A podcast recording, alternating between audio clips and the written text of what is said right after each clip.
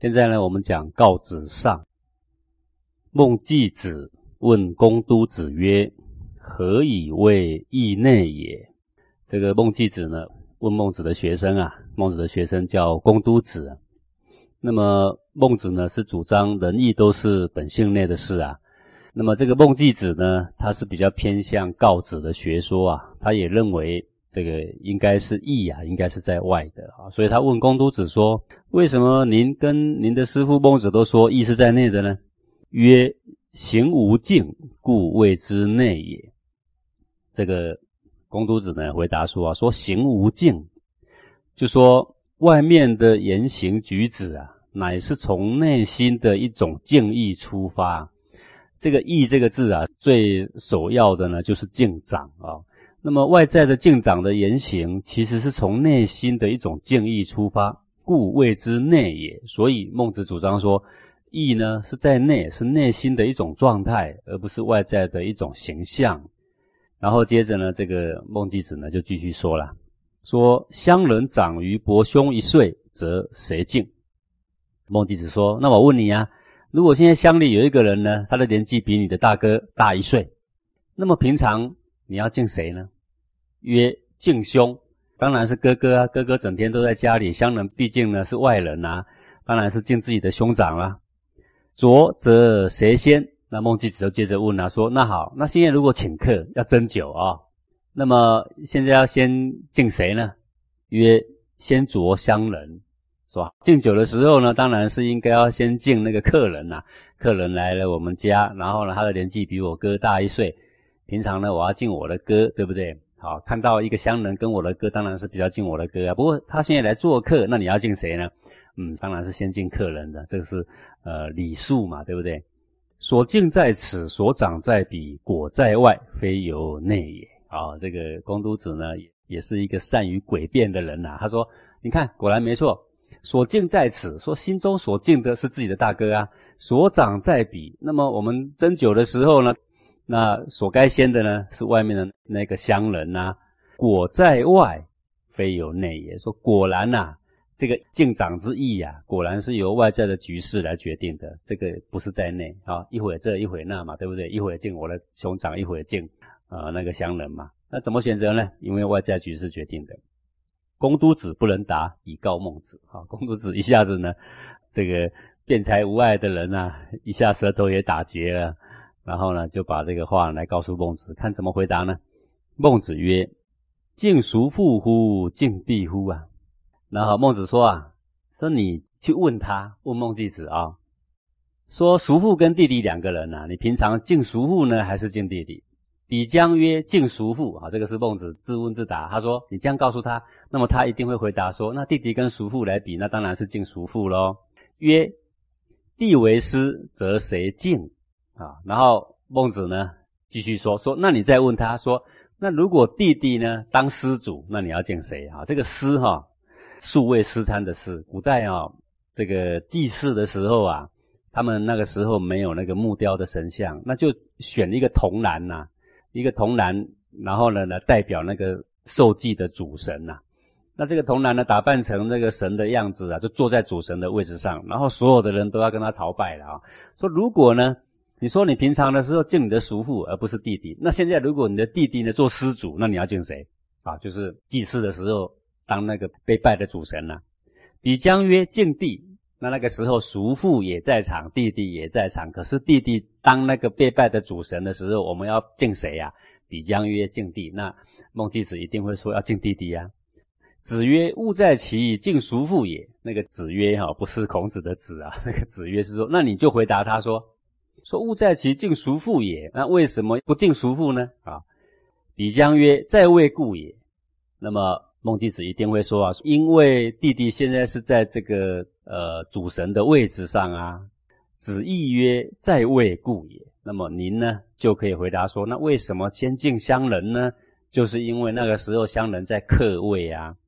那我们要宴客的时候，乡人在客位，当然是先敬乡人喽。拥敬在兄。师虚之敬在乡人，庸就是平常，所以平常的时候呢，敬谁呢？敬自己的哥哥呀。那师虚之敬就是一时的敬呢，在哪里呢？就在那个客人身上，就在那个乡人啊。这个就是一个日常生活的应对进退啊。为什么会有权变取舍？那就是因为时事变了，那我们当然作为也要跟着变啊。那如果时事变了，作为还不能变，那就是固执了，不是吗？啊，季子闻之曰：“敬孰父则敬，敬弟则敬。果在外，非由内也呀。”那么公都子呢，就把孟子交代给他这一番话，原原本本的说给孟季子听。孟季子听完之后啊，他也不是简单的人嘛，对不对？哈，那么他就要在辩论了。他说：“你看，敬叔父则敬啊，因为他年长而敬啊；敬弟则敬，那敬弟的时候是因为他坐在主神位置而敬啊。一个是因年长而敬，一个是因这个受祭的位置上而敬。果在外，非由内也。你看，义呀，最主要就是敬长敬人嘛。你看。”敬一个年长的人跟敬一个在位的人不一样啊！果然呐，敬不敬是在外面决定的，不是在里面的。公都子曰：“那公都子这个时候他也有点懂孟子的意思的，他就继续回答说啊：冬日则饮汤，夏日则饮水呀。然则饮食亦在外也呀。”啊，公都子回答他说啊：“说冬天的时候我们要喝热汤，夏天的时候呢我们要喝冷水啊。那么。”难道那个要喝热汤或喝冷水的渴望，意在外也？难道也在外面吗？好，这个公都子的意思是说，外面选择虽然不同，而外面之所以不同，是因为里面呐有一个东西在里面主导着呀。那那个是什么呢？那就是那个内在的那个渴望。它是以这个内在的饮食的渴望来形容什么呢？形容说。外在虽然有时候敬长而敬，有时候因为敬位置而敬，都是因为内在我们的心里呀，对于外在的人事物有一个敬意在。那个敬意在哪里呀？不在外，敬意是在内。而外在该敬谁呢？则因时事而定。所以说，那个敬是在内，也就是说，义呀是在内啊，这个意思。那么这一段呢，跟上一段呢？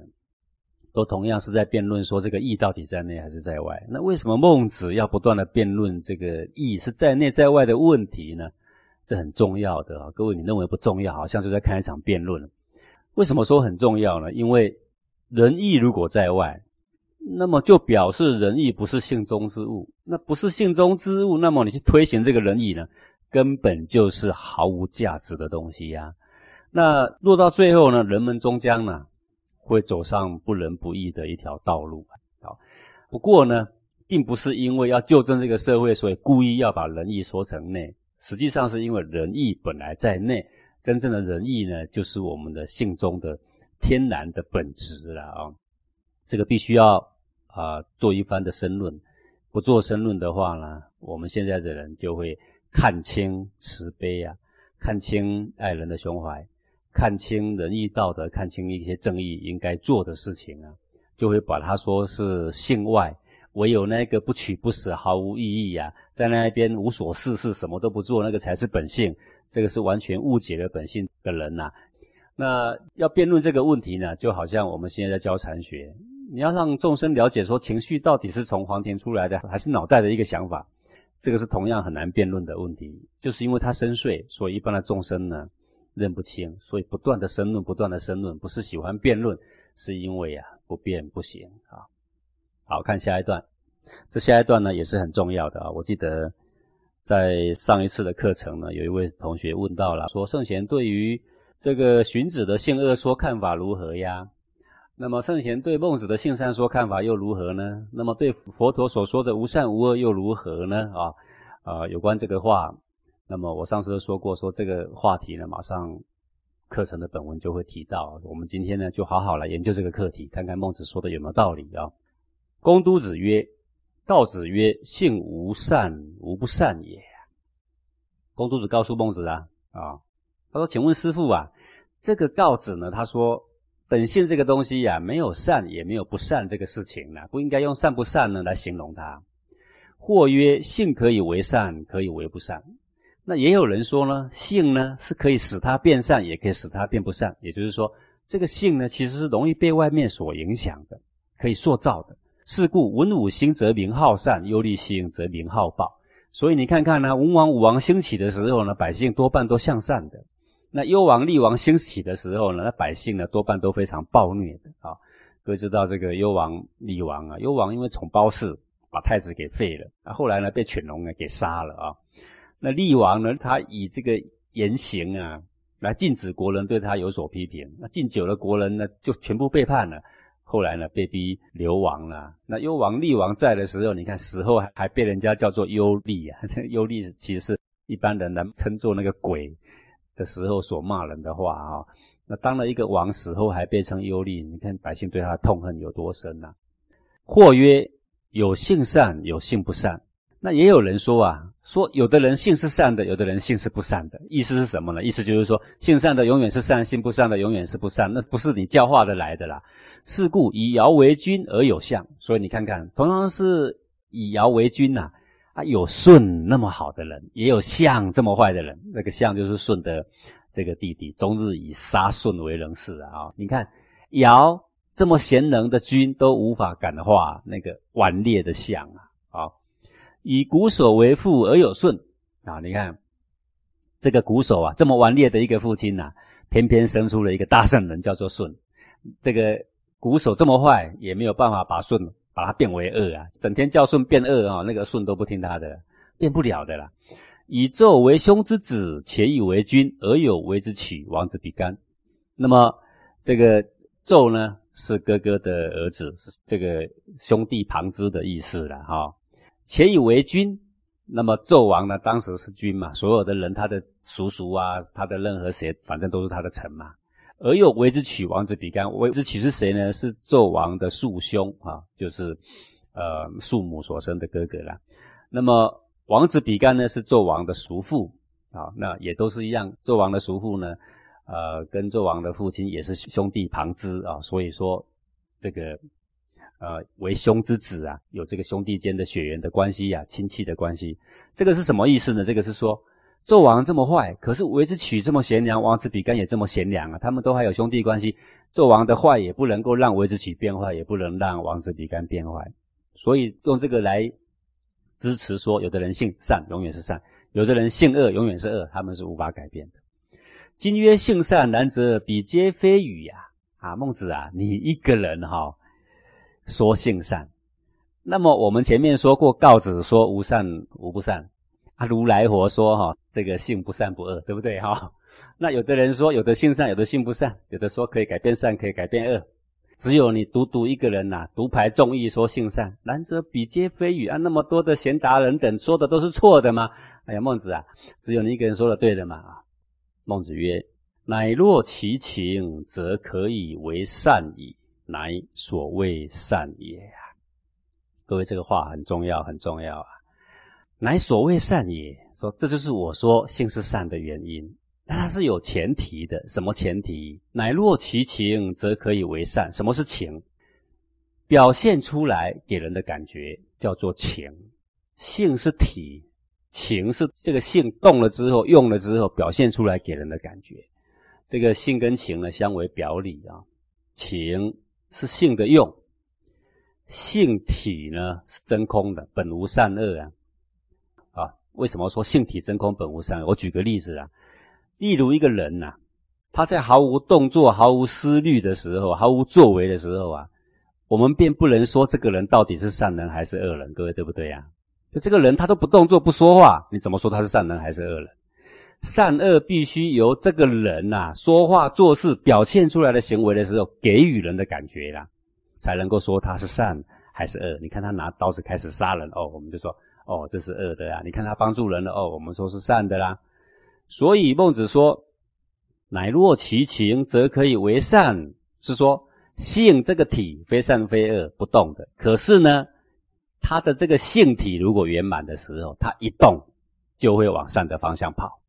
所以从动的方向来说，你看这个佛陀是个见性的人，各位，佛陀做的事情，我们就会说啊，是慈悲的，是帮助人类的，是善良的。各位这样对不对呀？对，你看所有的圣贤仙佛，他们的本性，我们可以说，它是一股能量，它不善不恶的。那它不动的时候，我们就说不善不恶啊，各位。可是你想想看，所有的圣贤仙佛做出来的事情，是不是都是善的呀？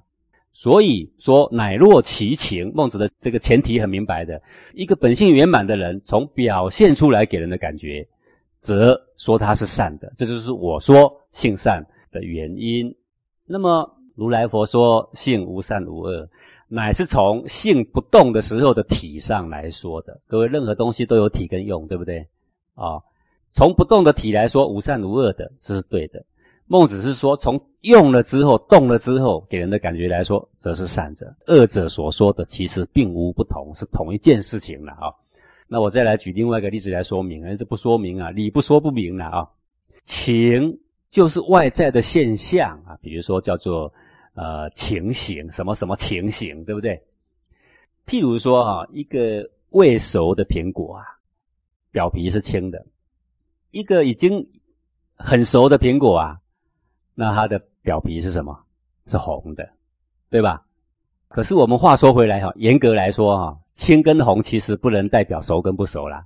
各位，譬如说我拿了一个熟的苹果涂上青色，它就不熟了吗？还是我拿一个青的苹果涂红色，它熟了吗？不是的，你就知道说，其实这个颜色哈，如果我们单单以油漆的颜色来论熟不熟，是这个是两回事情，不能这样子论的啊。熟不熟是以吃的感觉来说的，对吧？但是呢？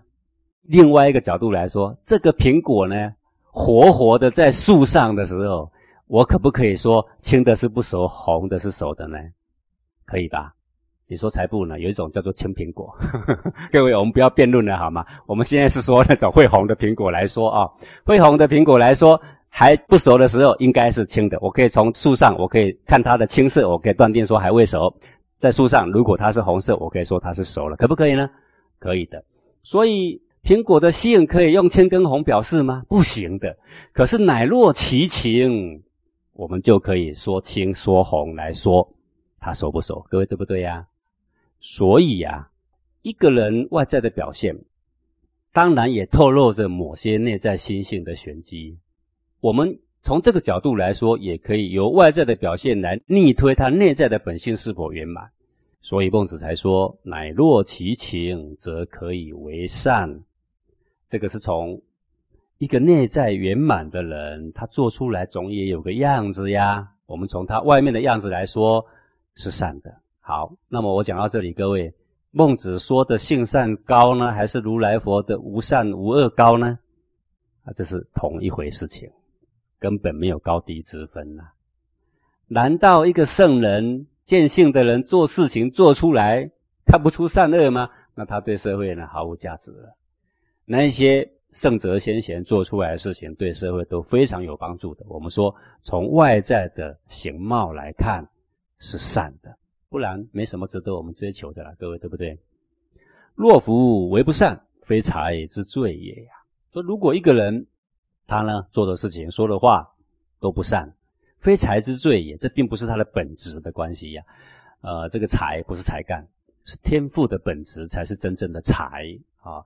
一个材料，天赋给你这个材料啊，所以不是天赋本质的过错，乃是被利欲啊所蒙蔽的关系啦。